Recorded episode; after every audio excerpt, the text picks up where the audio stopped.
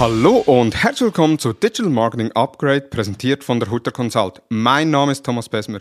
In der heutigen Episode geht es um das Thema Kundenhirne verstehen und Umsatz erhöhen. Und mein Gast, sie hat ein Buch geschrieben, letztes Jahr veröffentlicht, das Buch Psycheting mit dem gleichnamigen Titel Kundenhirne verstehen und Umsatz erhöhen. Und das Buch hat mich absolut geflasht. Auch heute noch, ich nehme das Buch sehr gerne immer wieder zur Hand, weil es 24, ja, ich würde es mal sagen, oder sie selbst hat es auf dem Buchtitel geschrieben, Psycho-Secrets beinhaltet, wie man eigentlich die Zielgruppe mit psychologischen Tricks, Hacks äh, besser ansprechen kann, das Nutzererlebnis auf der Webseite, in Apps oder wo auch immer verbessern kann. Mein Gast ursprünglich aus Franken, sehr viel draußen in der Natur, jetzt im Winter vor allem Skitouren. Sie studierte Psychologie an der Universität in Salzburg und hat den Diplomlehrgang Online-Marketing Managerin abgeschlossen und verbindet jetzt die beiden Disziplinen Online-Marketing und Psychologie gekonnt unter der Marke Psycheting. Sie ist seit 2018 selbstständige Beraterin, hat eben 2021 das Buch Psycheting veröffentlicht und in der Recherche habe ich gemerkt, dass ich sie schon einmal persönlich getroffen habe, wir uns aber jedoch gegenseitig nicht wahrgenommen haben. Hallo und herzlich willkommen, Sarah Weidnauer. Hallo Thomas, grüße dich. Ja, eben, wie gesagt, wir haben uns ja schon mal getroffen, äh, und zwar an der OMT 2019. Wir beide können uns daran ja nicht erinnern. Ich habe aber gesehen, du warst gleichzeitig auf der Bühne wie ich, beziehungsweise am gleichen Tag. Von daher, nur schon jetzt freue ich mich dann, wenn wir uns sonst mal äh, persönlich treffen, weil bis jetzt ja lediglich virtuell. Ja, bisher nur virtuell. Ähm, allerdings haben wir natürlich einen gleichen Erfahrungswert beim UMT. Ich muss allerdings auch gestehen, ähm, dass ich gar nicht wusste, dass wir da quasi zeitgleich auf der Bühne gestanden sind. Also gut, das ist auch schon ein Weilchen her. ja, definitiv, ja. Ich war dort äh, eigentlich nicht als Speaker gemeldet, sondern Thomas Hutter, äh, der wurde dann aber kurzfristig von Facebook eingeladen in die USA und ich war dann eigentlich seine Vertretung. Geht aber nicht darum, sondern es geht um das Thema Kundenhirne verstehen und Umsatz erhöhen. Und bevor wir ins Thema einsteigen, die geneigten Hörerinnen und Hörer kennen die Fragen schon, die ich meinen Gästen immer stelle. Und zwar die erste Frage, auf welche Tools kannst du in deinem Arbeitsalltag nicht verzichten? Auf welche Tools kann ich nicht verzichten? Also als allererstes Mal brauche ich Analytics ganz dringend. Und tatsächlich hole ich mir dann meine Grunddaten, meine Grundübersicht aus diesem Tool heraus, um einfach zu schauen, okay, erstmal einen Überblick bekommen über die Daten, zu gucken, für welche Seiten lohnt sich es überhaupt da hier mit Psychologie zu optimieren. Ja, manchmal kommen die Kunden ja auf einen zu und sagen, hey, äh, ich würde gerne diese und jene Seite. Dann guckt man Analytics und sagt erstmal so, okay, ähm, du hast da überhaupt keinen Traffic drauf, das bringt gar nichts. Ähm, anderes Tool, das ich sehr gerne nutze, ist Karlscore. Das äh, bevorzuge ich tatsächlich, äh, weil es so schön einfach ist und es einfach viele, viele, viele Komponenten hat, die mir in meiner Arbeit sehr gut helfen können. Und das wichtigste Tool für mich ist mein Hirn. ja, das hat Mike Bruns äh, in der Episode vor vier Wochen, wo es um Google Analytics geht, auch gesagt, die Analyse entsteht eigentlich zwischen den Ohren und nicht innerhalb der Tools. Zweite Frage, wenn du auf einem Magazincover erscheinen könntest, welches Magazin würdest du dir aussuchen? Ja, natürlich die Website-Boosting, welche sonst? Sehr gut. Und was würdest du tun, wenn du morgen im Lotto eine Million Euro gewinnen würdest? Was sollte ich anderes tun als das, was ich bisher tue? Mir macht das Spaß, was ich tue. Sehr schön. Und dann die letzte Frage, auf welchem sozialen Netzwerk bist du am aktivsten? Tatsächlich bin ich mittlerweile am aktivsten auf LinkedIn. Ich hatte letztes Jahr äh, relativ viel auf Instagram gemacht. Facebook hm, läuft eigentlich nur noch so nebenher. Das ist so ein bisschen die Spaßsequenz. Eigentlich ist es so eher wie mit guten Freunden noch treffen, die sich da halt noch tummeln. Auf LinkedIn ein bisschen professioneller. Ich habe da eine kleine Anekdote. Ich hatte mal ein gleiches Posting auf LinkedIn und eins auf Facebook gesetzt, ein bisschen einen anderen Text dazu und bekam dann tatsächlich auf LinkedIn so, ah, ja, irgendwie, also naja, das, das zieht jetzt nicht so dieser Text und so. Und ähm, dann habe ich geschrieben, ja, schau mal auf Facebook rüber. Habe ich ein bisschen andere Caption darunter, ging es halt wirklich ab in diesem Posting. Ähm, seitdem sind wir befreundet. Wir haben uns dann auch glücklicherweise letztes Jahr auf einer Konferenz sehen können. Und ähm, das war eine ziemlich witzige Sache, weil man da auch gemerkt hat, wie, wie vollkommen divergent diese Netzwerke eigentlich funktionieren ähm, und auch äh, die Divergenz, mit der man sich dort präsentiert. Also ich fand das sehr, sehr spannend. Ich beobachte das auch bei anderen Leuten, die auf Facebook ähm, tatsächlich ähm, mehr ihr wahres Ich zeigen als auf LinkedIn. Ja, möchte das nicht bewerten, das ist einfach eine Feststellung. Sehr gut.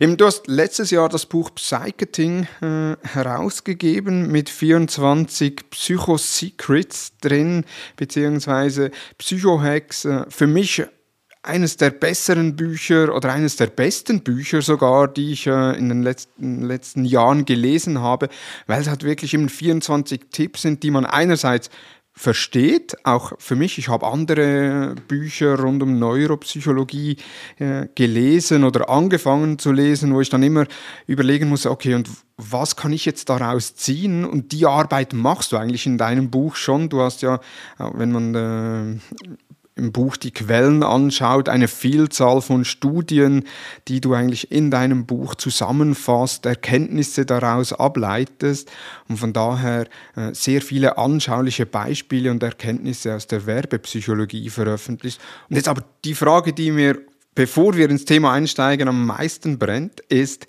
wann kommt dein zweites Buch raus? Oder kommt überhaupt ein zweites Buch? Ja, es kommt ein zweites Buch heraus. Yeah! Ja, juhu. ähm, und äh, ich bin drüber, ich bin dran. Und mal sehen, wann es dann wirklich fertiggestellt sein wird. Ich hoffe noch dieses Jahr. Sehr schön. Ich freue mich äh, darauf und werde das sicherlich, äh, sobald du dann die, den Teaser auf äh, LinkedIn machst, bin ich dann sicherlich einer der ersten Kunden, die das Buch wieder herunterladen wird oder dann äh, physisch kaufen wird, sofern man es physisch auch in der Schweiz bestellen kann. Ja, man kann es mittlerweile physisch in die Schweiz bestellen. Da hatte ich ganz am Anfang tatsächlich Probleme, ähm, das in andere Länder zu verschicken. Aber mittlerweile ist dieses Problem wirklich gelöst worden. Ja. Ja. Super. Jetzt in deinem Buch geht es einerseits eben äh, um psychologische Hacks, sage ich jetzt mal in Anführungsschlusszeichen, oder eben Erkenntnisse, die du äh, abgeleitet hast fürs Online-Marketing. Und im ersten Kapitel geht es direkt um die Wahrnehmungspsychologie und die Zahl 4. Also du zeigst dort auf, dass man eigentlich äh, Inhalte stückeln sollte, beziehungsweise so dass das menschliche Hirn so angenehm vier Dinge aufnehmen kann und alles, was mehr ist, äh, wird anstrengender. Was was heißt das für uns Marketer hinsichtlich von Gestaltungen von Landingpages? Als erstes mal möchte ich darauf eingehen, wie kommt diese Zahl 4 überhaupt zustande? Ja, weil ähm, bei den meisten Leuten, die sagen, ja, oh, die Zahl 7, die magische Zahl, die anderen sagen 3. Die 4 kommt dadurch zustande, wenn man sich äh, so ein kartesisches Koordinatensystem vorstellt. Also Matheunterricht, X-Achse, Y-Achse, ja. Da habe ich unten angetragen die Produkte von dir, ja. Produkt 1, Produkt 2, Produkt 3, Produkt 4, Produkt 5 und so weiter. Und auf der Y-Achse trage ich ein die Aufmerksamkeit. Ja, wie viele Produkte kann sich der Thomas merken? Ja, und jetzt zeige ich dir da Produkte. Und wenn ich das bei ganz, ganz vielen Leuten mache, kommt heraus, dass die meisten Leute, dass die diese von äh, Y-Achse, ja, die die ausgehende Gerade quasi irgendwann nach rechts unten abbiegt und sich der X-Achse annähert. Und das passiert etwa statistisch gesehen nach dem vierten Produkt. Das heißt, dass die Menschen eigentlich nur vier Sachen wahrnehmen und sich quasi kurzfristig gut merken können. Und wenn man jetzt da mehr Sachen bringt, also wenn man jetzt zum Beispiel diese magische Zahl sieben nimmt, dann ähm, passiert es, dass die Leute gar nicht mehr die Aufnahmekapazität haben, sich alle Produkte zu merken. Jetzt kommen einige und sagen, ja, aber ich kann mir sieben merken, Glückwunsch, ich freue mich für euch, aber ihr seid einfach über dem Durchschnitt. Und deswegen ist die Zahl 4 für die kognitive Aufnahme, um nicht eine völlige Überforderung zu haben, man nennt es Cognitive Load zu bekommen im Hirn, sind die vier Produkte, die man da zeigen kann. Am besten, jetzt zeige ich dir jetzt Produkte, das gilt auch für andere Dinge. Das gilt für Textblöcke zum Beispiel, die nebeneinander agieren. Wir alle kennen Instagram, den, ähm, das Gitter von Instagram. Und da sind zum Beispiel nur drei Dinge nebeneinander, weil in der nächsten Reihe wird es quasi wieder als eine neue Kategorie aufgefasst vom Hirn. Mhm. Ja, erste Reihe, zweite Reihe sind dann Kategorien und dann kann es wieder erfasst werden. Das hängt damit zusammen. Und wenn man auf den Webseiten diesen Cognitive Load reduziert, fühlt sich ein Kunde wohler. Also es ist ein, ein internes Gefühl, das im Menschen, im Kopf sich abspielt. Das sieht man auch nicht unbedingt. Also die lachen da jetzt nicht irgendwie freudestrahlend, wenn es nur vier Produkte sind. Es ist nur einfach angenehmer. Und wenn es angenehmer ist, bleibt man auf der Seite wenn man überfordert ist und sagt, wow, so, jetzt kommt gerade die Faust aus dem Bildschirm, ähm, nee, sicher nicht. Diese Seite ist mir ähm, vielleicht äh, neben dieser fehlenden ähm, Reduktion auf vier Produkte zu voll oder ich habe keinen ordentlichen Kontrast auf der Seite oder ich kann es schwer lesen. Das sind alles Sachen, die sind mühsam und die führen dazu, dass man zum Konkurrenzprodukt geht, wo einfach die Seite ästhetischer aufgebaut ist. Also sehr, sehr, wahrscheinlich eher unbewusst, äh, wo das, das, passiert, halt einfach eben, weil man Anführungs- und Schlusszeichen überfordert ist auf der Seite. Richtig, also das ist jetzt nicht eine bewusste Entscheidung so, ähm, ich gehe jetzt da weg, sondern es ist meistens so, ach nee, ey, dann halt eine andere. Genau. Also das heißt, wenn ich eine Landingpage gestalte und ich habe beispielsweise für meine, für meine Dienstleistung habe ich eine Vielzahl von Vorteilen, sagen wir jetzt mal acht, neun Vorteile, sollte ich also die Vorteile auf vier reduzieren und die vier auf meiner Landingpage aufführen. Das ist eine Variante. Die andere ist das, was ich eben schon angesprochen habe, einfach eine zweite Reihe machen. Ja, wenn du acht hast, dann machst du halt acht raus.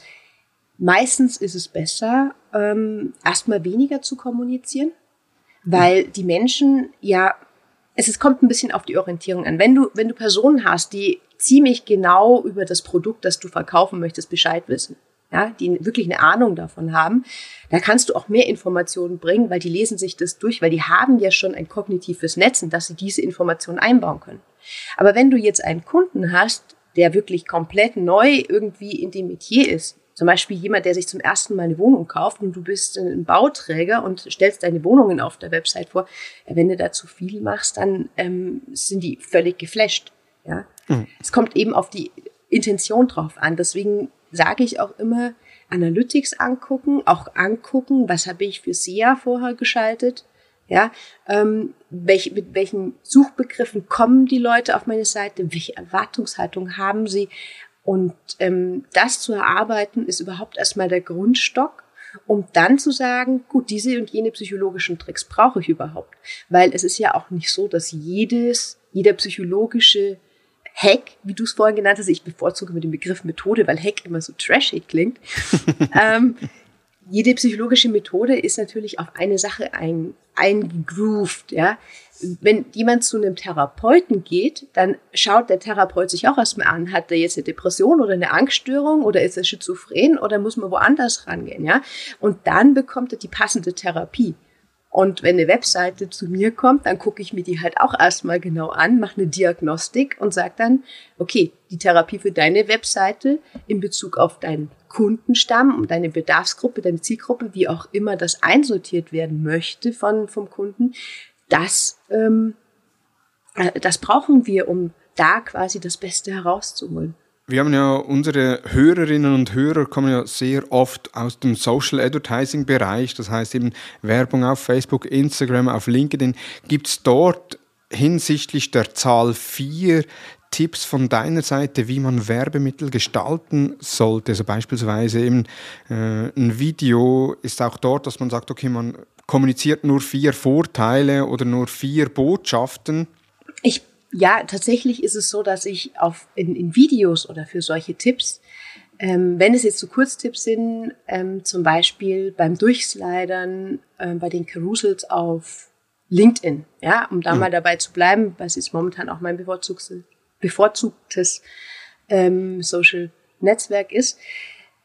Da würde ich, wenn ich sage, ich möchte mehrere tolle Sachen erzählen, würde ich auf jeden Fall auf vier reduzieren, weil alles andere, das, das kippt dann schon wieder hinten runter. Das ist so, wie wenn ich dir jetzt eine Zahlenfolge sage und sage 5394 und dann sage ich 3, 4, 9, 8, 7, 9, 8, 0, 5, 8. Die ersten sind schon wieder weg. Ja, die anderen, mhm. die vier sind geblieben. Das heißt, wenn die Leute schon sagen, okay, ich habe hier was für dich, ich möchte ähm, die Informationen geben, dann einfach im portionierten Happen hat auch den Vorteil, du kannst öfter posten. Ja, also ja. das ist ja nicht zum Nachteil von dem, der postet, sondern eigentlich zum Vorteil, dass er sich so ein bisschen was aufspart. Und generell finde ich es auch sehr schön, wenn man sagt, okay, man hat ein Thema und geht dann vertieft rein. Ich habe auch öfter schon so Slides gesehen, wo tatsächlich 20 Slider drin waren und ähm, habe da mal so eine Gelegenheitsstudie, nennt man das, gemacht und habe mal so einfach ein paar Leute gefragt, die äh, wie weit die slidern. Und das ist tatsächlich, es kommt immer darauf an, wie stark interessieren sie sich für das Thema. Ähm, ich habe genug Slides gefunden, wo wirklich 20 man 20 Mal wischen musste, bis man alles gesehen hat. Das geht ja auf anderen Kanälen gar nicht. Das geht auf LinkedIn, aber hervorragend. Und ähm, die gucken sich das an, weil sie haben eine hohe intrinsische Motivation, ja, also eine hohe Motivation, die aus ihnen selber kommt, die nicht über das Posting gestaltet wird, also ein hohes Involvement mhm. nennt man das, ähm, ein hohes Interesse, sich dieses Wissen anzueignen. Aber wenn du auf LinkedIn irgendwie querbeet mal Leute angeschrieben hast und hey, magst du mir nicht folgen und hey, lass uns vernetzen, dann passiert dir das natürlich nicht. Ja, mhm. auch das ist wieder so, ein, so eine Geschichte. Also welche Leute habe ich in meinen Netzwerken sitzen? Wen will ich bespielen? Und wenn ich da irgendwann mal random geaddet habe, dann habe ich halt ein Problem hinten raus, weil dann kann ich es nicht mehr ordentlich spitz zuschneiden, habe weniger Interaktion. Den Rest kennen wir über den Algorithmus selber alle da eher dem Fall den Tipp, wenn ich äh, Personen ansprechen möchte, die bis anhin noch nicht mit mir in Kontakt waren oder mit meinem Unternehmen in Kontakt waren, das beispielsweise über ein Video, dass ich dann im Video schaue, dass ich maximal so vier Botschaften oder Themen äh, anspreche oder Inhaltsbereich oder Vorteile, äh, wie auch immer anspreche. Jein. Ähm, auch deine Follower können natürlich überfordert sein, wenn es zu viel ist. Ja, du erwischst die ja in irgendeinem Moment. Ja, also ja. Zahl 4. Ich bevorzuge tatsächlich auf meiner Webseite die Zahl 3, weil ich sage, okay, das reicht völlig. Und wer das nicht so ähm, konkret eindampfen kann, ja, macht dann halt eher 4 oder im Notfall 8. Aber umso weniger Cognitive Load, umso besser fürs Hirn, umso einfacher und umso klarer wird auch den Leuten, selbst, was sie da tun. Also umso mehr ja. sie es eindampfen müssen, umso klarer wird eigentlich ihre eigene Zielsetzung. Also das hat ja auch einen Vorteil für einen selber. Genau. Und dann im Buch hast du auch äh, in einem weiteren Kapitel so Wiederholungen. Also du hast es dann auch skizziert mit der Hütte, wo man äh, mit der Hütte im Schnee, wo man äh, außerhalb der Hütte Holz holen muss und sich dann irgendwann mal ein Pfad bildet. Also ähnlich wie im Kopf auch oder auch im Hirn, wo sich dann durch die stetige Wiederholung oder immer wieder Einblenden von Werbebotschaften so ein Pfad. Ähm, bildet. Äh, du hast dann auch so schön geschrieben, eben, äh, es ist Tatsache, dass je öfter ein Kunde etwas hört oder sieht, desto besser erinnert er sich an das. Hat das auch einen Einfluss dann auf die Zahl 4? Also wenn er oft öfter was hört und sieht, dass ich dann auch, sag mal, äh, von drei auf vier, auf fünf Inhalte erhöhen kann? Ich würde das nicht zwingend kombinieren, sondern tatsächlich ähm, als zwei getrennte Sachen sehen. Und zwar aus dem Grund, ähm, die Zahl 4 beinhaltet ja per se nicht zwingend die Wiederholung, sondern das einmalige Erkennen. Und wenn man jetzt die Sache viel zu oft hört, wird die auch irgendwann langweilig. Ja, man muss ja seine Werbemittel auch ein bisschen variieren. Sonst könntest du ja jedes Mal ähm, einfach nur ein Foto von dir in der gleichen Position mit gleichem Hintergrund posten und dann deinen Text dazu schreiben. Ja, wäre mal ein lustiges Testing, ob das überhaupt funktionieren würde, ob das die Leute dann noch annehmen würden. Ich glaube aber nicht dauerhaft. Und ähm, diese kleine Variation darin macht ja auch wieder eine kleine Neugierde, eine kleine Spannung. Deswegen gilt auch für die Wiederholung, ja, Werbemittel wiederholen, aber ein bisschen, bisschen abändern, ein bisschen neu machen. Die gleiche Botschaft, ja, aber ja. nicht das Idente permanent spielen. Man kann das natürlich machen, aber irgendwann kommt ein Punkt und dann langweilt es alle. Und äh, zu dieser stetigen Wiederholung ein schönes Beispiel. Ich wette mit dir, äh, du kannst dich noch an Werbeslogans aus deiner Kindheit erinnern. Ja, definitiv. Also ja? ich immer wieder äh, beispielsweise äh, eine Tankstelle oder ein, ja, äh, ein, ja ich sage es jetzt beim Namen Aral. Äh, also da ist, das ist heute noch präsent. Oder auch da der Herr, der seine oder die Dame, die zum Herr geht und sagt, hey, Sie haben mein Auto zugeparkt und der, ja, kommt zuerst mal ein Kaffee und am Schluss endlich, ich habe gar kein Auto, ich glaube, das Nescafé war das. Mhm. Ja, kann man sich daran erinnern, ja. Genau, und ähm, also dieses Slogan, dieses ähm, Ich habe gar kein Auto oder auch ähm, andere Slogans, die, die haben sich einfach ins Hirn reingemeißelt. Ja, die sitzen, die, die, die sind von innen an die Schädeldecke gemeißelt worden und die gehen da auch nicht mehr raus. Ja, das funktioniert. Und da sieht man auch bei sich selber, wie gut das funktioniert. Also da kann auch jeder Zuhörer mal überlegen, an welchen Slogan aus meiner Kindheit kann ich mich denn noch erinnern. Hm. Also bei uns jetzt, äh, wir machen ja sehr viel im Bereich Performance Marketing, also weniger auf Branding, sondern wirklich Performance Marketing, dass man äh, versucht, Produkte, Dienstleistungen an die Zielgruppe zu verkaufen, die es auch entsprechend misst, optimiert. Und da bleibt oftmals ja, als Branding auf der Strecke ist das falsch, ist jetzt falsch ausgedrückt, aber äh, man macht, man arbeitet da weniger mit Slogans, sondern halt wirklich dann, je nachdem in welcher Phase sich der Nutzer befindet. Ist es dann nicht auch eher so ein Teil, wo man sagt, ja, vielleicht neben dem Performance Marketing auch parallel noch eine Branding-Kampagne laufen lassen oder Branding betreiben, um so eigentlich, im, ich sage jetzt mal, die Botschaften an die Schädeldecke zu hämmern? ja, das, es ist, das ist so ein klassisches, es kommt drauf an. Ja?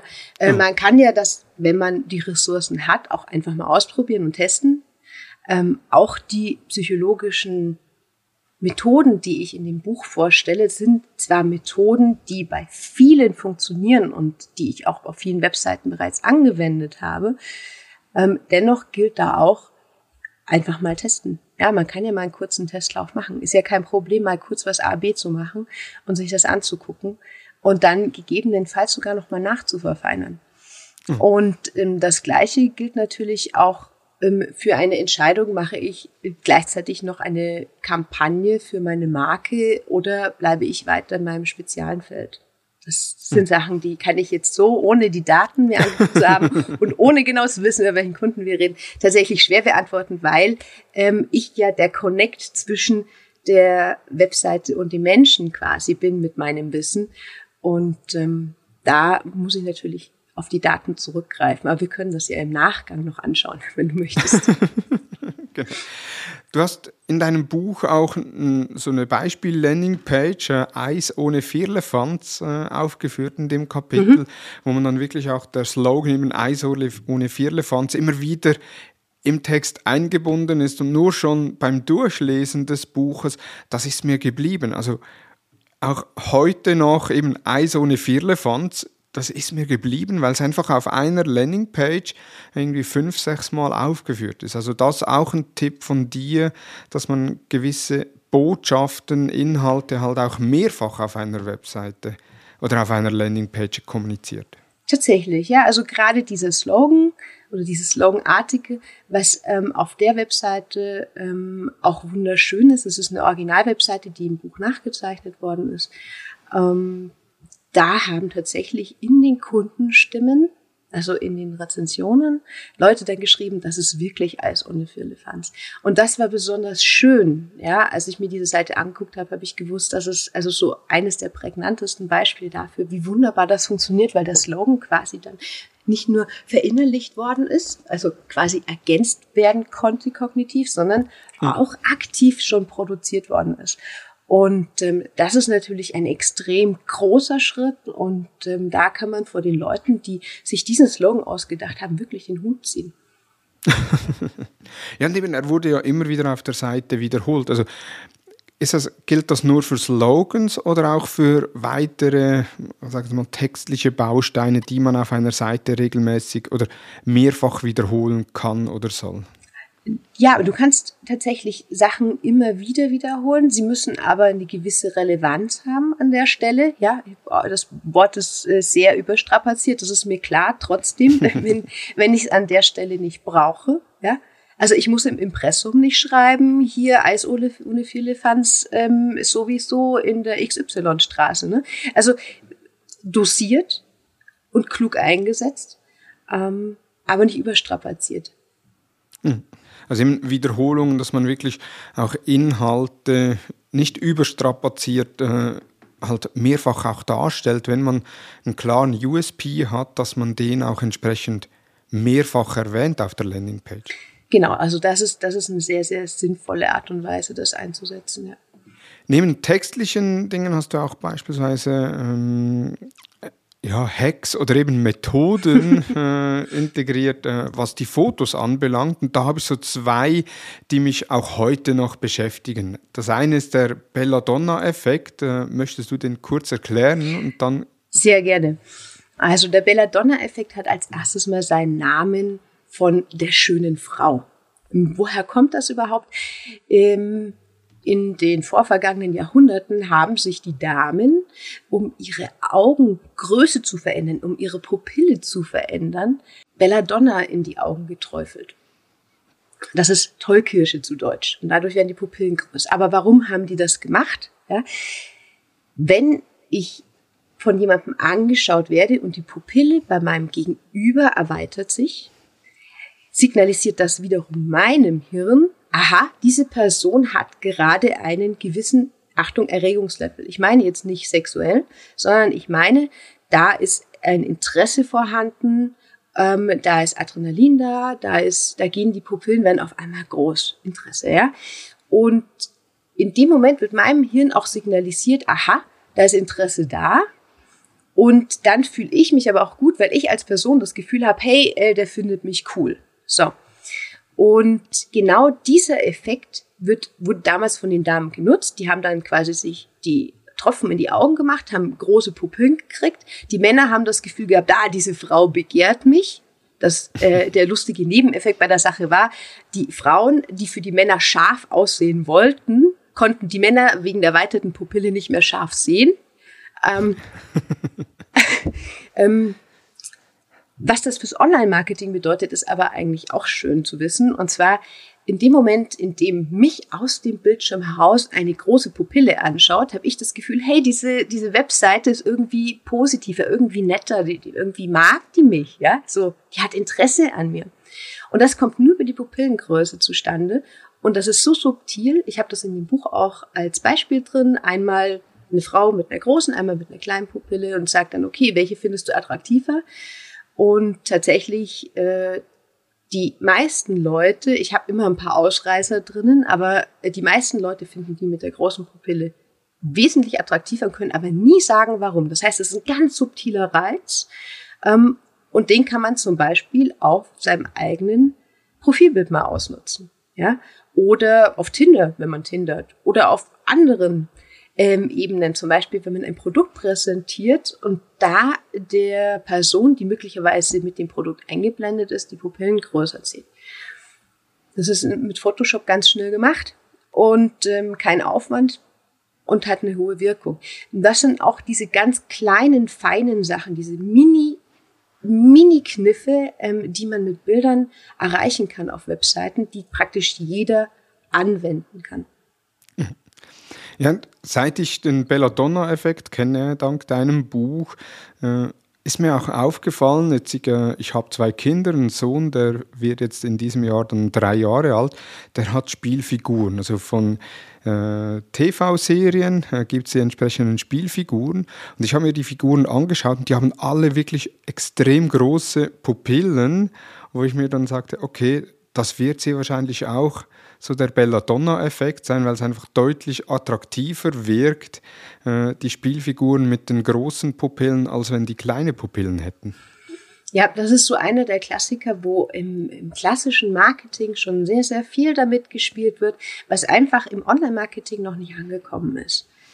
Und dann ein anderes äh, Thema in deinem Buch sind Spiegelungen, die mich sehr überrascht haben, beziehungsweise eigentlich, eigentlich fast ganz normal, äh, trotzdem äh, eher unbewusst, dass man äh, in deinem Beispiel äh, war, glaubst du, das Matterhorn oder Eiffelturm, ich bin jetzt gar nicht mehr, oder die Mona Lisa, die Mona Lisa, glaubst Ich weiß es nicht mehr. Irgendwie ein Bild, ein bekanntes Bild. Äh, ich sag's dir, einmal, es, ja. ist, es, ist, es ist ein klassisches Bild von Freddie Mercury. Ah, ja. und ich habe auch noch die Freiheitsstatue drin. Also ah, ich habe Freiheitsstatue, genau. Zwei ja. Sachen habe ich gespielt, ja. Mhm. ja. Oder wo man das Bild hat und dann noch eine Spiegelung vom Bild. Und interessanterweise ist die Spiegelung vom Bild weniger attraktiv äh, als das Originalbild. Mhm. Ich habe das dann bei uns intern in der Firma auch mal äh, ausprobiert, bei, wo ich dann ein Foto von Thomas Hutter genommen habe, auf eine Präsentation gestellt habe und beide Bilder nebeneinander, eins war gespiegelt, eins nicht und dann auch fragte, hey, welches ist, welcher Thomas ist für euch äh, attraktiver?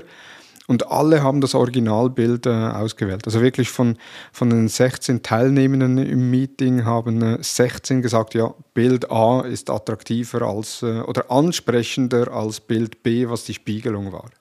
Mhm. Das ist. Und, ja. ja. Sag du. Und das ist ja auch etwas, was ich ja, früher gemacht habe, ist, ist falsch, aber äh, also ist jetzt, wie soll ich sagen, ähm, teilweise ja auch, man sagt ja bei Websites, ja, wenn die Frau oder wenn die Person Richtung Button schaut, äh, dann lenkt man die Aufmerksamkeit auf den Button. Jetzt hat man aber kein Foto, wo die Person Richtung Button schaut und spiegelt das Ganze. Dann hat man zwar den Effekt, dass die Person Richtung Button schaut, aber unter Umständen, je nachdem, ob die Person bekannt ist oder nicht, auf das kommt es ja, glaube ich, auch noch drauf an. Also wenn man das Bild schon kennt, äh, dann hat es einen Einfluss, wenn man es nicht kennt, dann eher weniger. Da muss äh, ich einhaken. Es geht, nicht, okay. es geht nicht darum, das Bild zu kennen. Also bei der Mona Lisa, ja, würde es darum gehen, das Bild zu kennen. Mhm. Aber es geht darum, die Person zu kennen. Okay. Das bedeutet, um, um, um da jetzt gleich aufzugreifen, wenn du eine Person hast und die deutet auf den Button und diese Person ist irgendein niemandem wirklich bekanntes Model, dann ist es ziemlich Banane, ähm, ob du die spiegelst oder nicht. Wenn du jetzt aber da den Thomas Hutter zeigst, der auf den Button zeigt, ähm, und der ist bekannt, dann wäre es blöd, den zu spiegeln, weil dann eben dieser Effekt eintritt, dass da eine Irritation auftritt. Und das, der, der Effekt tritt tatsächlich über die Irritation auf. Wir alle kennen das. Ähm, auf Fotos schauen wir immer anders aus als im Spiegel. Ja, weil da schauen wir so aus, wie wir wirklich ausschauen. Ich war auch mal irgendwo mal in so einem Illusionsmuseum, das ist schon viele, viele Jahre her und da gibt es so einen Spiegel und sehe dich, wie du wirklich siehst. Und ich habe mir gedacht, so, wow, so schaue ich also wirklich aus. Aha, so sehe ich die anderen. äh, das bin ja gar nicht ich. Ja, man kennt sich ja nur aus dem Spiegel. Okay, also eben, du sagst, äh, Personen, die man kennt, äh, eher nicht spiegeln, weil es eben eine Irritation äh, auslöst beim Betrachter. Und das war für mich auch eigentlich natürlich, ich hatte, wenn ich Bilder angeschaut habe, die gespiegelt waren, hat eine Irritation ausgelöst, aber bei mir eher immer unbewusst. Und seit ich das Buch gelesen habe, äh, achte ich mich äh, auch sehr bewusst darauf, ist die Person gespiegelt oder nicht, weil man sieht das auch ab und zu eben bei Podcast-Cover oder bei äh, Konferenzen, dass irgendwo eine, Person oder ein Speaker gespiegelt ist und das sieht man dann relativ schnell, wo man sieht, ah, irgendetwas stimmt nicht, ich kann nicht sagen was und meistens wird sehr wahrscheinlich die Spiegelung sein. Da hast du völlig recht. Das ist eines der Beispiele, die, bei denen ich auch immer sage, okay, das Wissen, das ich ins Marketing aus der Psychologie einbringe, ähm, kommt ja nicht aus dem Marketing, sondern das kommt aus der Psychologie selber. Und das ist so ein schöner Connect, wo man auch sieht, ähm, wie dieses Buch die eigene Wahrnehmung erweitern kann. Mir ging es bei dem Buch Psycheting auch darum, den Leuten was für ihre Persönlichkeit mitzugeben, für ihre, ihre, ihr Privatleben. Du hast das angesprochen, es ist dir bei den Spielfiguren aufgefallen, auf einmal fällt es dir bei anderen Sachen auf, bei den Fotos. Und genau das ist auch das Ziel dieses Buches, ähm, einerseits zu verfestigen im Wissen oder äh, klarzustellen und mal mit dann mit, wirklich mit dem Finger drauf zu sagen, guck mal dahin, so ist das.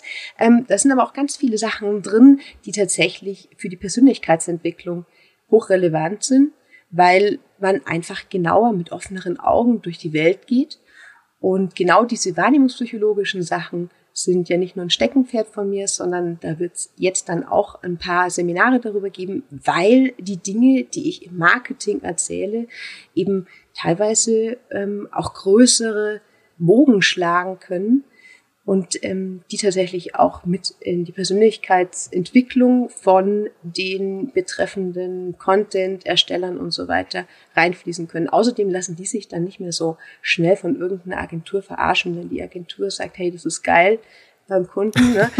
und dann kann man sagen, nee, ist nicht geil, weil, und dann hat man auch mal eine Begründung. Oder man kann auch mal vom Kunden rechtfertigen, nee, können wir nicht so machen, weil aber dieses ganze Wissen verfestigt sich eben auch immer erst dann, wenn wir es selber aktiv auch mal privat einsetzen. Ja. Genau. Und apropos Seminar, du hast ja auf deiner Website, habe ich gesehen, auch ein Videoseminar zu Psycheting, Bildpsychologie, äh, das du anbietest.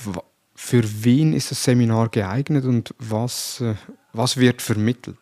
Also dieses Seminar ist insbesondere für Leute, die tatsächlich im Bereich des Content arbeiten, Content-Erstellung, ob jetzt auf ähm, Social Media oder auf Webseiten, ähm, ist beides eigentlich abgedeckt. Und ähm, es sind Informationen drin, wie man ein Bild so aufbauen und auch so in die Website integrieren kann, dass die Conversions steigern. Weil das Ziel ist natürlich immer die Conversion-Steigerung. Ähm, manche Leute fragen dann immer so, hey, ist das eine Manipulation? Meine Standardantwort, muss ich eigentlich schon sagen, ist dann, was habe ich davon, den Kunden hin zu manipulieren, mein Produkt zu kaufen, wenn er daheim merkt, er braucht es nicht und er findet es nicht gut ähm, und es dann zurückschickt. Wir haben ähm, Ressourcenverbrauch, wir haben Zeitverbrauch, ähm, wir ärgern uns, die Umwelt, ähm, der tut's auch nicht gut. Die Sachen, die ich in diesem Bildpsychologie-Seminar oder auch generell bespreche, sind Dinge, die darum gehen, Leute, denen noch so ein, die, die, die schon Bock haben, das Produkt zu kaufen, abzuholen und denen noch so diese ein, zwei, klei, drei kleinen Schubse, diese Nudges mitzugeben, damit die Conversion stattfindet oder vielleicht schneller stattfindet, dass sich die Leute wohler fühlen, dass sie wiederkommen, dass sie sich an die Marke erinnern können, es weiterempfehlen. Das ist das Ziel der Psychologie Marketing, die ich mache. Ja. Sehr gut. Und eben, wenn man das Seminar bucht, könnte man dich auch noch zusätzlich buchen für äh, wenige Stunden. Normalerweise bist du ja so ab 20, 30 Stunden buchbar, so das Mindestauftragsvolumen jetzt für Videoseminarteilnehmer, auch für kleinere Bereiche, um so mal äh, einen Austausch mit dir zu haben. Also da ich werde es auch noch in den Show Notes verlinken, da ist sicherlich eben eine Empfehlung für alle, die den Umsatz auf Websites erhöhen möchten und äh, die kreativ sind, beziehungsweise die äh, Content für die Website oder für Social Media erstellen. Genau. So, fertig Werbung. Wir gehen wieder zurück ins in die äh, Hacks oder in die Secrets. Und zwar eins habe ich noch, beziehungsweise zwei habe ich noch, äh, die ich mit dir besprechen möchte. Einerseits das Wiedererkennen ist leichter als das Wiedererinnern.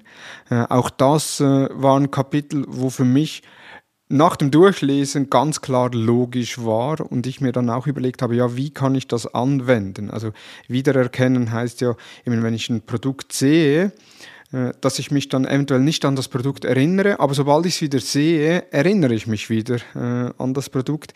Äh, Habe ich ab und zu, wenn ich äh, auf Netflix einen Film anschaue, äh, dass ich den Film starte und so nach zehn Minuten merke ich, hm, den habe ich schon mal gesehen. Und dann habe ich dann eine Wiedererkennung, aber ich konnte mich nicht erinnern, den gesehen zu haben. Ja, also zehn Minuten finde ich unglaublich lang. Ich kenne das auch. Aber ähm, ja, das ist, das ist so ein bisschen wie wenn man eine Fremdsprache lernt. Ähm, jeder hat das in der Schule mal gehabt, ähm, oder fast jeder. Man weiß ganz genau, da unten rechts auf der Seite im Vokabelheft, da steht dieses Wort. Aber welches steht daneben? Und du überlegst die ganze Zeit so, oh, wie heißt dieses Wort, wie heißt dieses Wort? Ähm, und auf einmal macht's Klick und du sagst, ja, genau. Das deutsche Wort für äh, ähm, das deutsche Wort ist Kuchen und das englische Wort ist Cake dazu. Und auf einmal ist es da. Aber es hat eine ganze Weile gedauert. Du hast gewusst, du hast es einsortieren können, aber du hast es nicht aktiv hervorholen können. Wenn ich dir aber zeitgleich gesagt hätte, was heißt Cake, dann wäre dieses Wissen sofort da gewesen. Das bedeutet, dass du als Mensch immer einen großen, du hast immer ein großes passives Wissen, das du nie aktiv einsetzt. Ja, das gilt auch für den Wortschatz. Man versteht viel mehr Wörter, als dass man sie tatsächlich einsetzt. Und wenn auf der Webseite genau dieses Wissen jetzt gezeigt wird oder textlich ausgedrückt wird, dann hat man immer wieder einen Wiedererkennungseffekt. Wenn man jetzt einen großen Versandhändler hat und man surft dort auf den Seiten herum und vergisst dann mal wieder, welche Produkte man sich überhaupt mal angeguckt hat und dann bekommt man die auf einmal wieder eingespielt. Ja, weil der natürlich ganz genau weiß, vor drei Wochen hat sich der Thomas äh, dieses und jenes Produkt angeguckt, der hat es nicht gekauft, jetzt spielen wir es ihm nochmal ein und der Thomas hinterm äh, vor dem Bildschirm sagt dann so, ach ja, stimmt, das wollte ich ja auch noch kaufen. Und dann klickt er kaufen. Das heißt, der hat das mal gesucht, das war kurzfristig aktiv da, dann ist es irgendwie so passiv so weg. Und dann wurde dieses passive Wissen wieder aktiviert und dann kam es zum Kauf. Hm. Also so das klassische Retargeting, das wir auch äh, auf den einzelnen sozialen Netzwerken sehen, dass wenn wir irgendwo auf einer Website waren, dass wir dann auf der Web oder auf dem sozialen Netzwerk äh, mit den entsprechenden Produkten wieder beworben wurden, eben bei Versandhändlern, jetzt bei einem großen Modehändler, äh, wo man vor Glück schreit, äh, der das äh, sehr aktiv ja, äh, macht auf unterschiedlichsten Plattformen, aber eben auch andere E-Commerce-Unternehmen das sehr erfolgreich einsetzen. Das Retargeting, also Produkte, die man angeschaut hat oder Produkte, die man in einen Warenkorb schon gelegt hat, aber noch nicht gekauft hat, dass die einem dann wieder angezeigt werden, wenn man online ist, wenn man äh, das Netzwerk benutzt. Genau, also diese Sachen, die du jetzt gerade gesagt hast, war auch schön, dass du jetzt noch einen Slogan gebracht hast, den wahrscheinlich nahezu jeder Zuhörer kennt. Ähm, das ist dieses passive Wissen ist quasi der ähm, Hinterbau fürs Retargeting.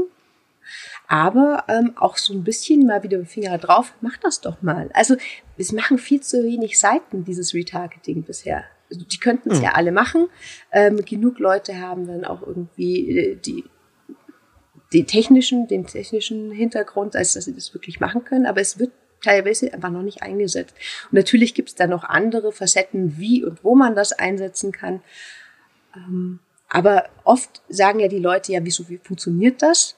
Und nochmal, um auf diese äh, Wiederholungen einzugehen, genau das ist ja eine Wiederholung. Da wird ja. es vom, äh, vom passiven auf einmal ins aktive Wissen überführt. Wie beim Fremdsprache lernen. Wir brauchen das Wort ein paar Mal im Kopf, wir müssen es ein paar Mal verwenden und auf einmal ist es dann aktiv da. Aber um vom Passiven ins Aktive zu kommen, brauchen wir die Wiederholung. Hat ja dann auch einen Einfluss, sehr wahrscheinlich beispielsweise, wenn man mit Icons arbeitet auf der Webseite, dass man eher Icons nimmt, die bekannt sind und sich nicht neue gestaltet. Jein. Bei Icons kann es sein, dass die Leute dieses Icon schon vorher in einem anderen Kontext gesehen haben. Ja, das ist das gleiche wie, wenn man ein Stockfoto zu oft einsetzt, es ist in einem anderen Kontext benutzt worden. Der andere Kontext wird über Assoziationsketten im Kopf mit aktiviert und auf einmal steht die eigene Webseite in einem völlig anderen, möglicherweise auch gänzlich falschen Licht da. Das wollen wir natürlich nicht. Und gerade bei den Icons erlebe ich es oft, oh, da war ein Iconsatz, den habe ich genommen. Hm, ja, das, das, da habe ich drei gute, aber hier habe ich auch noch mal vier, die passen eigentlich nicht so, aber man kann sich ja herleiten. Und da ein Icon ein Symbol ist, ein Symbol wird wesentlich schneller verstanden als ein Text. Text muss dekodiert werden, ein Bild geht ähm, viel, viel schneller ähm, ins Hirn. Also wir brauchen einen Bruchteil der Zeit, um ein Bild oder ein Icon zu dekodieren, im Gegensatz zum Text. Aber auch dieses Bild oder Icon öffnet eben Assoziationsräume, die völlig falsch sein können. Sehr spannend. Dann letzter Punkt noch Relativität der Dinge. Das ist ja auch so etwas äh, auf Websites teilweise schwieriger umzusetzen. Du hast da so ein Beispiel, glaube ich, eine Fritteuse, eine kleinere Fritteuse für 70 Euro und eine größere Fritteuse für 170 Euro. Es sind Brotbackautomaten, äh, aber ja. Oder Brotbackautomaten. ja, sieht, gezeichnet sieht es fast gleich aus. das ist man jetzt wieder, was interpretiert man rein in das Bild? Das ist ja auch so ein Punkt, äh, die Bildbeschriftung hast du auch in deinem Buch drin, was äh, man sagt immer, ein Bild sagt mehr als tausend Worte. Stimmt ja so eigentlich nicht, weil erst durch die Beschreibung das Bild meistens auch in einen Kontext gesetzt wird. Das möchte ich aber da nicht im Podcast besprechen, weil Stopp. das unbedingt im Buch lesen. Ja, das ist auch ein bisschen schief jetzt formuliert worden von dir. Das geht ein bisschen an der Realität vorbei, wie es wirklich ist. Also das wirklich im Buch am besten nachlesen. Genau. eben Relativität der Dinge, Vergleichen von Produkten, also dass man unterschiedliche oder dass man die Produkte in unterschiedlichen Ausprägungen auf der Website integriert. Man sieht ja das immer wieder bei Tool-Anbietern, die dann irgendwie eine, eine eine Silberversion haben, die haben dann vier, fünf Punkte drauf, dann gibt es eine Gold-Version, die haben dann zehn Punkte drauf und dann gibt es eine Platin-Version, die haben dann 15 Punkte drauf, mhm. wo man eigentlich wirklich dann auch die Produkte besser untereinander vergleichen kann. Ähm, ich weiß, habe ich das richtig jetzt, äh, die Einleitung? Ja, ich glaube schon. Ja, ja ich, ich, weiß, ich weiß, worauf du hinaus willst. Okay, also ähm, tatsächlich, das Hirn tut sich extrem schwer, eine Sache zu beurteilen, ohne dass es sie mit einer anderen Sache vergleicht. Ja, es ist zum Beispiel auch ähm, Leute, die ähm, sich einen Partner suchen, ja, oder die gerade in der Beziehung sind und dann irgendwie jemanden kennenlernen, die vergleichen automatisch die Person dann mit dem bereits bestehenden Partner oder mit dem Ex-Partner, ja. Die, die Leute nehmen sich einen Vergleich und wenn er noch so absurd ist, ja. Und ähm, tatsächlich, wenn jetzt jemand sagt, hey, ich fahre in ähm, den Urlaub und ich fahre da campen und jemand anders sagt dann, hey, fahr doch mit ins Luxushotel, dann fangen die Leute an, diesen Campingurlaub mit dem Luxushotel zu vergleichen. Das macht überhaupt keinen Sinn. Das sind zwei völlig verschiedene Paar Schuhe, aber unser Hirn liebt diesen Vergleich, weil er uns in irgendeiner Art und Weise einen Anhaltspunkt gibt, einen Ausgangspunkt. Und der Mensch will natürlich immer das Beste, er will das Optimale für sich. Und das kann er nur machen, indem er einen Ausgangspunkt ein Status quo quasi oder irgendwas aus der Luft gegriffenes vergleicht mit dem anderen, wo er hin möchte. So. Und wenn auf der Webseite jetzt Vergleiche angeboten werden, dann haben die Kunden auf der Website die Möglichkeit, diesen Vergleich anzutreten. Wenn der dann nicht ist, dann suchen sie sich eine andere Webseite, um vergleichen zu können. Aber in dem Moment sind sie weg. Und das wollen wir nicht. Und deswegen funktionieren Vergleiche so gut. Ja, also da unbedingt Vergleiche äh, anbieten. Ich sehe das auch bei uns in der Schweiz gibt es oder gibt es zwischenzeitlich auch in Deutschland ein äh, Elektroversandhandel oder Elektro-E-Commerce-Unternehmen. Da hat man die Möglichkeit, einzelne Produkte zu markieren und dann auf Vergleichen zu klicken. Dann werden die dann nebeneinander dargestellt äh, mit dem Vergleich, was genau eigentlich in die Sparte reingeht. Eigentlich ein Produkt, das einzeln dargestellt wird. Ich sage jetzt mal ein Laptop, der wird einzeln dargestellt und da vergleiche ich ja dann automatisch, wie ist die Leistung, Bildschirmauflösung, Anschlüsse äh, etc. Und mit der Vergleichsfunktion habe ich die Möglichkeit, okay, ich nehme zwei, setze die gegenüber und habe dann eigentlich eine Convenience, äh, was das Vergleichen anbelangt. Mhm, genau, das heißt, du hast, ein, du hast auch ein, die Möglichkeit dort angeboten auf der Seite.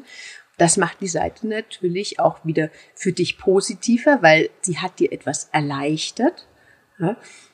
Sie hat jetzt nicht dieses, oh nee, jetzt muss ich da verschiedene Fenster und irgendwie auf meinem Bildschirm rechts und links dann positionieren und am Ende ausdrucken, weil ähm, es wird schlecht angezeigt. Nee, die haben das direkt in der Seite drin. Das fühlt sich gut an. Du wirst nicht aus deinem Flow in dem du bist, während du so eine Seite besuchst, herausgerissen. Und das sind ganz wertvolle psychologische Positionen, die die Conversion einfach steigern können. Sehr gut. Ja, perfekt. Äh, wir haben jetzt sechs äh, psychologische Methoden äh, besprochen. Du hast in deinem Buch noch 18 weitere psychologische Methoden ausführlich beschrieben, mit Skizzen drauf, wo man sich wirklich auch sehr einfach vorstellen kann und vor allem eben, äh, wie ich schon einleitend gesagt habe, auch entsprechend umsetzen kann. Apropos Umsetzung, hast du noch so drei Tipps für die Zuhörerinnen und Zuhörer, um aus deinen Erkenntnissen einfach so jetzt das, was wir besprochen haben, was sollten sie unbedingt mal auf ihrer Webseite prüfen? prüfen. Ich würde eher das Wort einsetzen nehmen. Okay. Guckt euch, guckt euch an, ähm, ob ihr Personen auf der Webseite habt, ob die bekannt sind oder nicht. Wenn sie bekannt sind, auf gar keinen Fall spiegeln. Als zweites, wenn ihr Personen auf der Webseite habt, um die Produkte mitzubewerben oder euch selber, macht die Pupillen groß. Und wenn ihr ein, einen Shop habt, schaut, dass ihr nur vier Produkte in eine Reihe setzt oder vier Textblöcke in eine Reihe setzt. Das sind so Sachen, die kann man immer wieder einsetzen, sind ganz simpel, relativ schnell umsetzbar und haben eine doch durchaus große psychologische Wirkung auf die Person, die sich eurer Webseite dann als das sind die Punkte, die man auf jeder Webseite umsetzen kann und die Sehr. auch einen hohen Hebel haben. Super, ja, sehr schön. Sarah, vielen herzlichen Dank für die Ausführungen, für deine Zeit. Für mich, es war ein Fest, mit dir über das Buch zu sprechen oder beziehungsweise auch über die psychologischen Methoden zu sprechen. Äh, selbst eben schon mehrfach das Buch immer wieder angeschaut und jetzt endlich dich da im Podcast. Äh, war mir eine Riesenfreude und vielen herzlichen Dank für deine Zeit. Sehr gerne und danke für die Einladung. Ja, ich danke dir. Eben ein Videoseminar Psycheting, Bildpsychologie, wie auch die Website und das LinkedIn-Profil von Sarah werde ich in den Show Notes verlinken. Auf LinkedIn haut sie auch immer wieder psychologische Methoden raus oder Fragestellungen. Also es lohnt sich ihr zu folgen äh, auf LinkedIn. Von daher äh, nochmals vielen herzlichen Dank. Hat dir die Episode gefallen, dann bewerte uns auf iTunes und Spotify und folge uns natürlich im Podcast-Player deines Vertrauens. Feedback zur Episode gerne via Facebook, Instagram, LinkedIn oder per E-Mail an dmu.hutter-consult.com. Vielen Dank fürs Zuhören und ich freue mich, wenn du bereits am Montag bei den Social Advertising News der Hutter Consult wieder reinhörst. Vielen Dank und tschüss.